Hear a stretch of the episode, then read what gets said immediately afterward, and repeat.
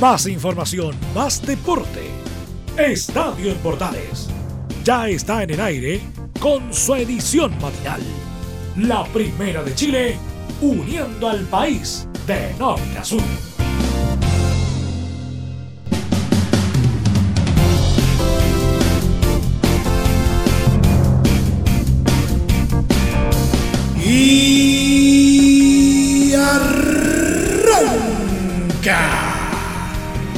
Señoras y señores, muy buenos días, bienvenidos una vez más. Finalmente la pelotita no rodó este fin de semana que pasó y lo más terrible no es que no sepamos cuándo podría volver, sino más bien es el hecho de qué va a pasar con los equipos involucrados en caso que la ANFP determine en los próximos días el término anticipado del torneo 2019. Pero a pesar de ello, tenemos mucha actividad eh, noticiosa deportiva recopilada durante este fin de semana. Tenemos de todo. Así que vamos a contarle todo lo que pasó en 30 minutos. Comienza una nueva entrega de Estadio en Portales.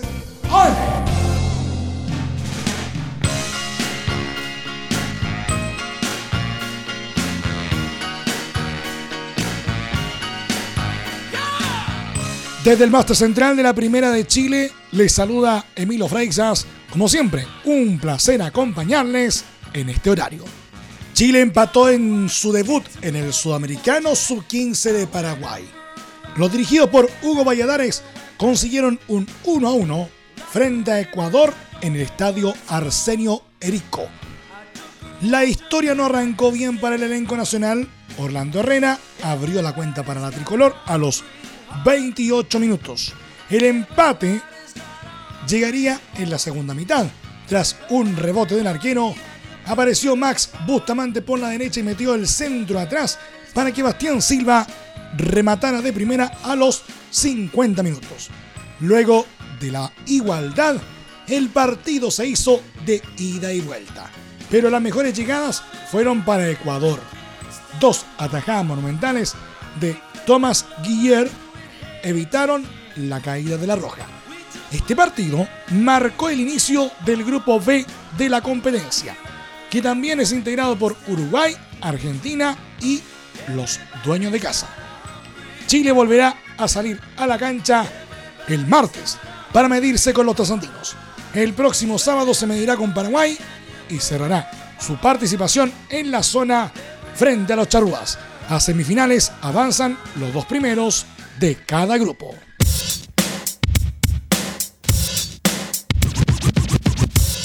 Si bien no hubo fútbol tanto en la primera división como en la primera B y en la segunda división profesional, sí hubo encuentros en la tercera división. Un mal partido fue el que tuvo Deportes Concepción, quien viajó hasta la región de Valparaíso para enfrentar a Deportes Limache con quien perdió 4 a 1. El cuadro local abrió el marcador a los 19 minutos con un gol de Felipe Durán. Y tras él, a los 51 y a los 55, Daniel Castro aumentó para el cuadro tomatero. Finalmente los rojos sellaron su cuarta anotación a los 87 minutos con un tanto de lobos. El descuento lila vino a los 85 minutos con un gol de Bustamante. La tabla de posiciones indica que el León de Collao marcha en la cima del grupo con 6 puntos. Mientras que con este resultado Limache quedó con 4 puntos. Con este duelo el cuadro lila cerrará esta primera mini rueda para dar el vamos a los duelos de vuelta. Deportes Concepción tiene que visitar a Provincial Ovalle y Trasandino para cerrar en casa ante Deportes Limache.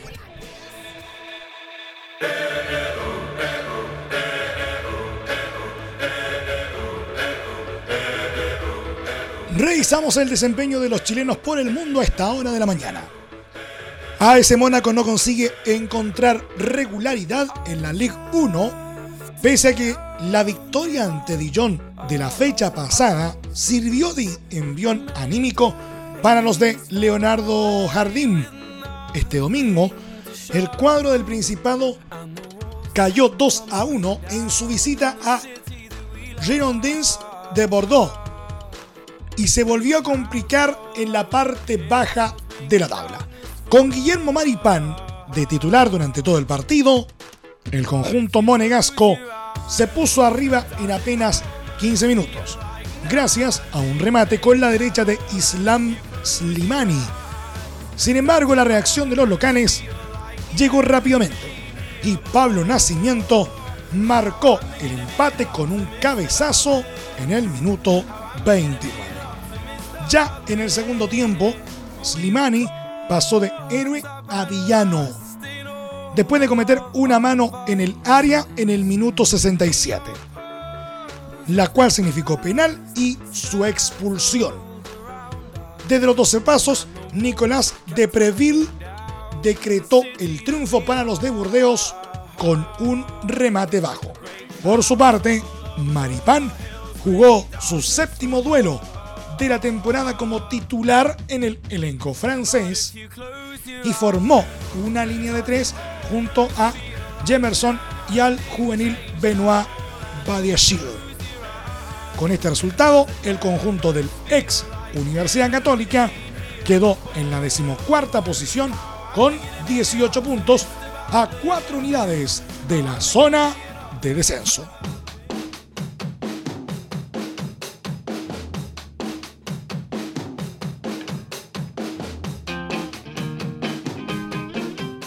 Boloña con Gary Medel en cancha todo el partido. Rescató un valioso empate de 2 a 2 ante Parma en la decimotercera fecha de la Serie A italiana. Resultado que le dio un respiro al equipo del chileno en la tabla de posiciones. El elenco del Pitbull comenzó en desventaja debido al gol de Dejan Kulusevski a los 17 minutos de partido pero antes del entretiempo, Rodrigo Palacios emparejó las cifras en los 40 minutos. La segunda mitad del compromiso fue bastante reñida entre ambas escuadras, siendo Simone, Simone Iacaponi el que volvió a poner en ventaja a Parma a los 71 minutos, haciendo parecer que el resultado quedaba definido.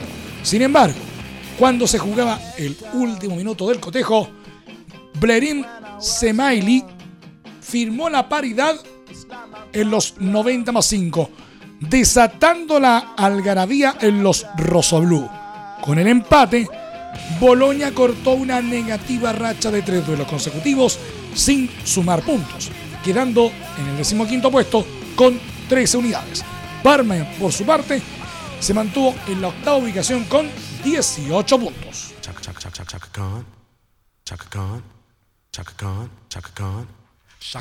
Arturo Vidal fue el inesperado héroe del Barcelona contra el Leganés. El chileno inició en el banco de suplentes, pero entró en el segundo tiempo y anotó el gol del triunfo ante el colista de la liga.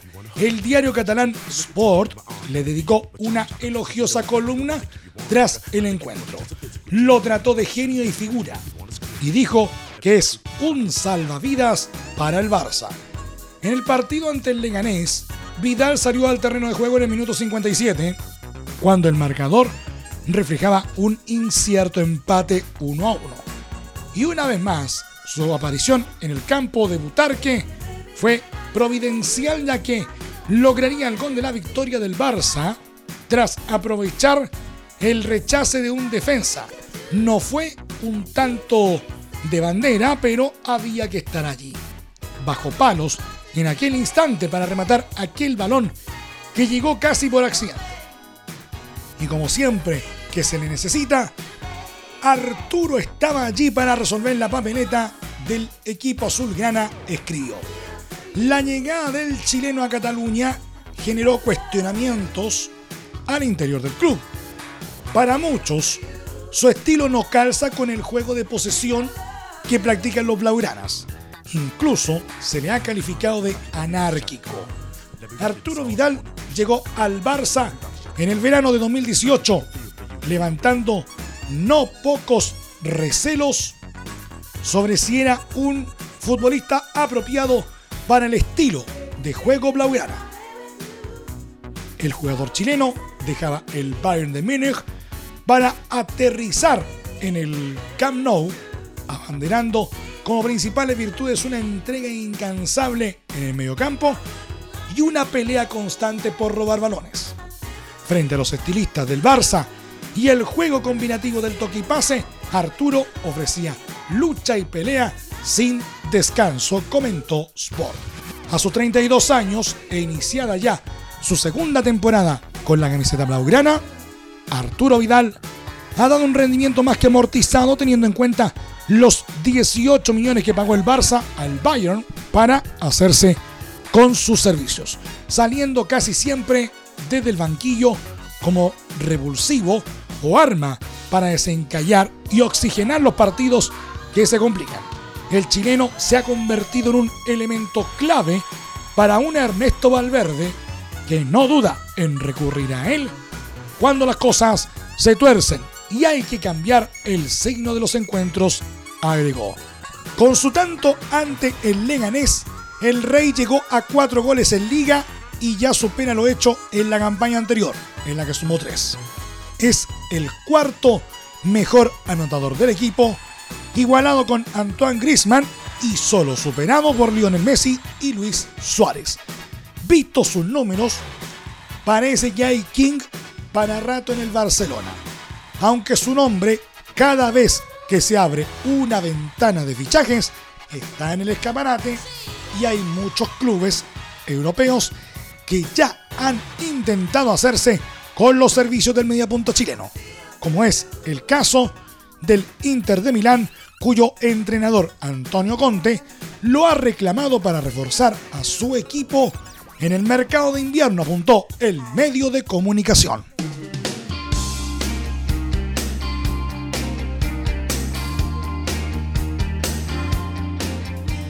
El volante nacional Charles Aranguis fue titular este sábado en la igualdad 1 a 1 de Bayer Leverkusen como local ante Friburgo por la fecha 12 de la Bundesliga. El cuadro de las aspirinas se dio terreno en su lucha por escalar posiciones en la tabla, quedando estancado en la novena posición con 19 puntos. La apertura de la cuenta fue para Friburgo con gol de Lucas Heller al minuto 5. Y la reacción de Leverkusen llegó a los 36 con tanto de Moussa Diaby. Aranguis, por su parte, tuvo un correcto desempeño en un partido marcado por un lienzo que le dedicaron los hinchas pidiéndole que se quede en el equipo. En la próxima fecha, Bayer Leverkusen tendrá otro duro desafío, pues enfrentará a Bayern Múnich, que goleó 4-0 a Düsseldorf y recortó distancias con el líder Borussia Mönchengladbach, que cayó 2-0 ante Unión Berlín.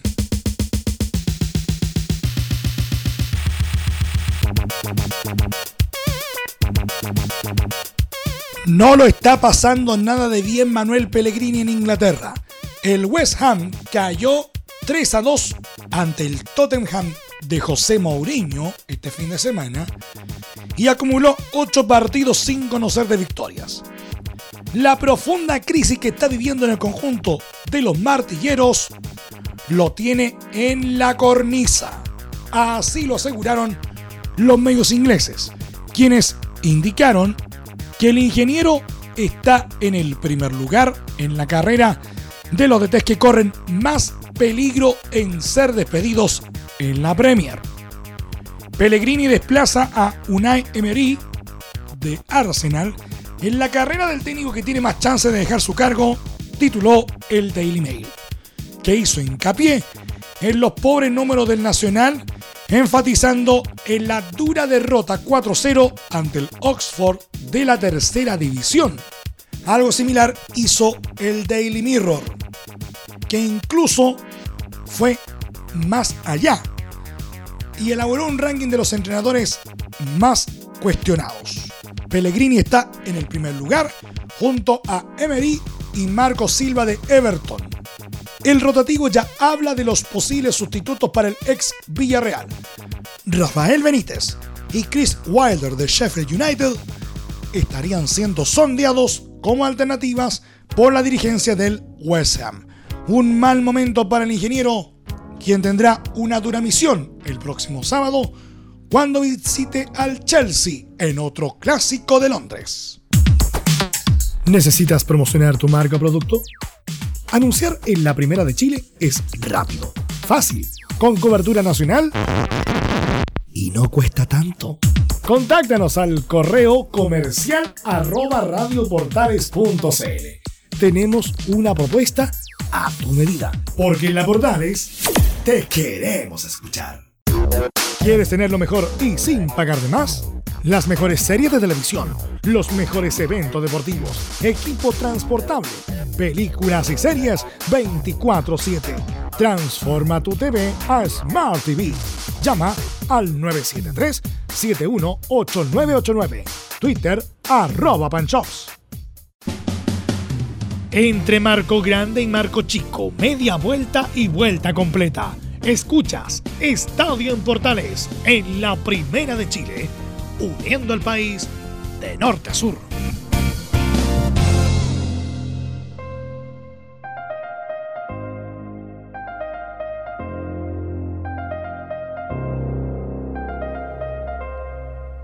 Y después de una semana de receso, vuelve el informe de la Liga MX. Los chilenos en la Liga de Fútbol del país del norte en el informe que nos entrega con su particular estilo el periodista Alfonso Zúñiga.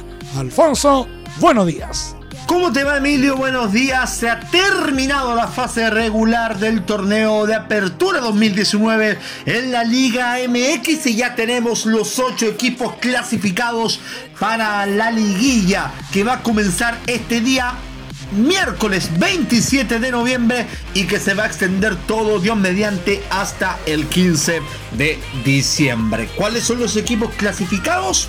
Paso a detallar. El primero de ellos es el Santos Laguna de Torreón, el equipo de Diego Valdés, que precisamente se hizo presente de marcador anotando un golazo de tiro libre en la igualdad 2 a 2 del Santos Laguna frente al Toluca de visitante en uno de los encuentros de la jornada de la jornada 19 y última de esta fase regular. Luego está el León de Guanajuato de Jan Meneses, el Takechi, que venció de visita por dos goles a uno a los Cholos de Tijuana en un partido donde para variar nuestro Jan Meneses fue titular y jugó los 90 minutos. También está el Querétaro que está tercero y que venció por 3 a 1 al eh, Morelia, quien también está metido en la liguilla pese a la derrota. El equipo que dirige técnicamente, ustedes recuerdan, Pablo Guede y que cuenta entre sus eh, futbolistas en cancha a Sebastián Vegas, que fue titular, y Rodrigo Millar, que también jugó desde la partida.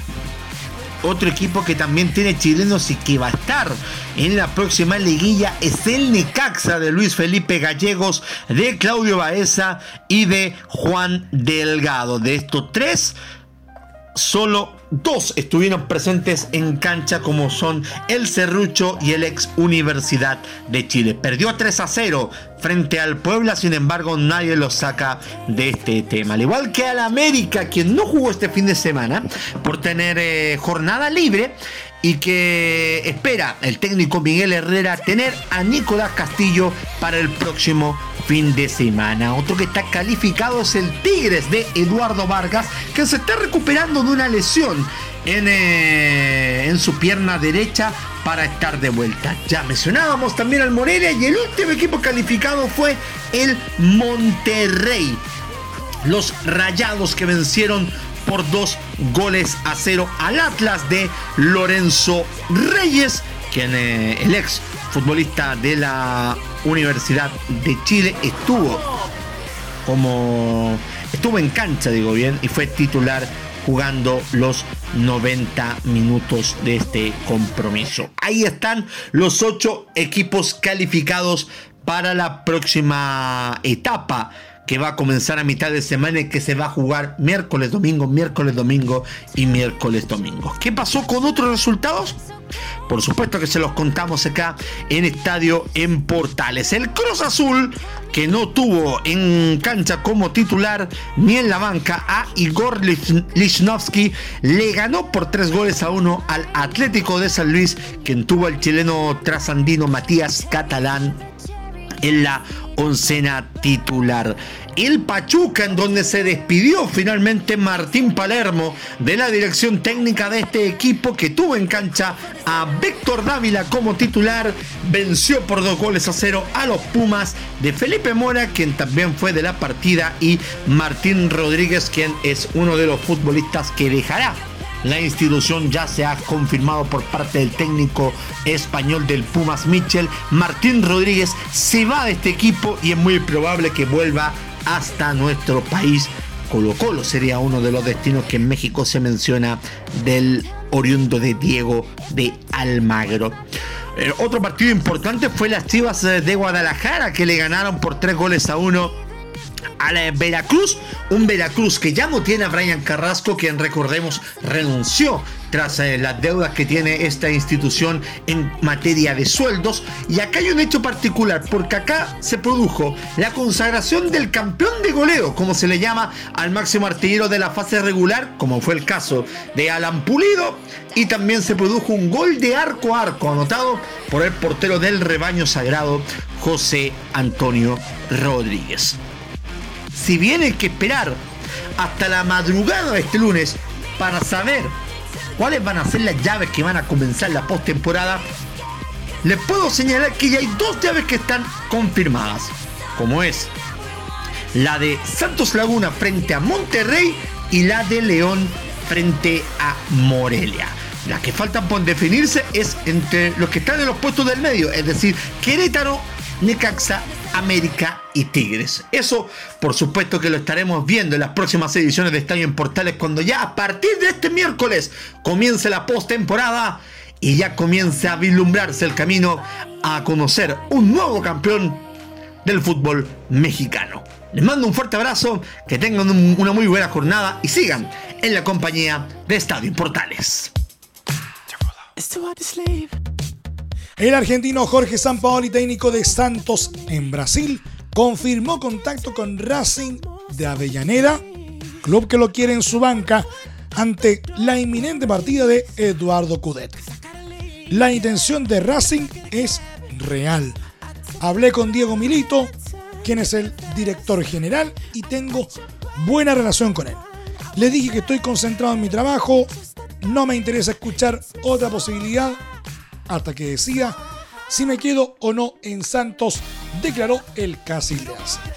El otro entrenador de La Roja expresó que aún no toma una decisión respecto a su futuro, pues no conoce el plan de trabajo del cuadro paulista y el que había conversado con el director deportivo era complicado plasmar. No conozco el plan del Santos para el 2020 el que había hablado con Autuori era dificultoso. Necesita vender más que comprar, disminuir el presupuesto. Desconozco la realidad, pero la situación es desalentadora en relación a un equipo que necesita potenciarse para pelear por títulos. Tendrá que ordenarse para saber lo que quiere.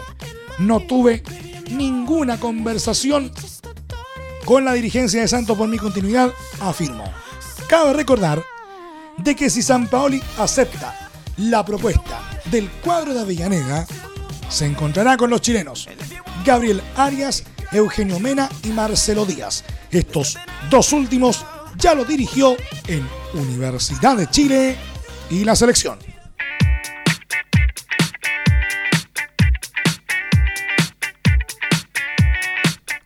Una tarde soñada para España. En la Caja Mágica de Madrid, como locales y con todo su público, vencieron 2 a 0 a Canadá en la final del Grupo Mundial y se coronaron por sexta vez de la Copa Davis. En este renovado formato, los hispanos exhibieron toda su calidad, comandados por un excelente Rafael Nadal, número uno del mundo, quien estuvo acompañado de Roberto Bautista Agut, número 9, Pablo Carreño Busta, número 27, Feliciano López, número 62 y Marcel Granolers, número 25 en dobles. En la vereda del frente estuvo Canadá. Los norteamericanos llegaban por primera vez a esta instancia. Respaldados en las grandes actuaciones de sus dos ciclistas, Vasek Pospisil, número 150, y Denis Shapovalov, número 15. Sin embargo, Pospisil no jugó ayer domingo y fue Félix Auger Aliasim, número 21, quien disputó el primer punto. No pudo con Bautista Agut y cayó por 7-6 y 6-3. En el segundo turno, Nadal debía vencer a Shapovalov para gritar campeón. Y lo logró. Ganó por 6-3 y 7-6 a un batallador norteamericano. Así, los españoles no necesitaron el, el, partido de dobles y festejan en su casa, con su gente. La Copa Davis se tiñe de rojo.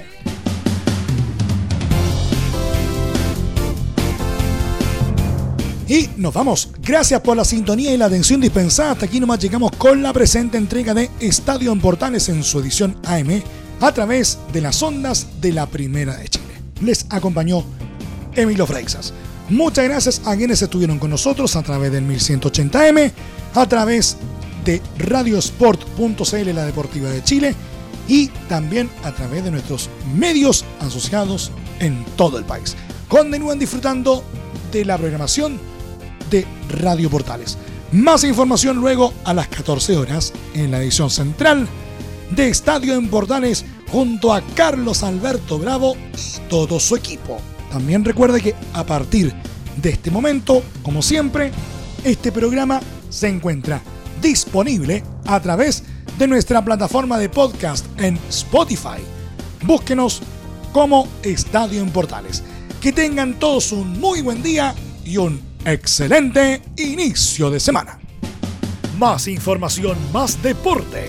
Esto fue Estadio en Portales, con su edición matinal. La primera de Chile, uniendo al país de norte a sur.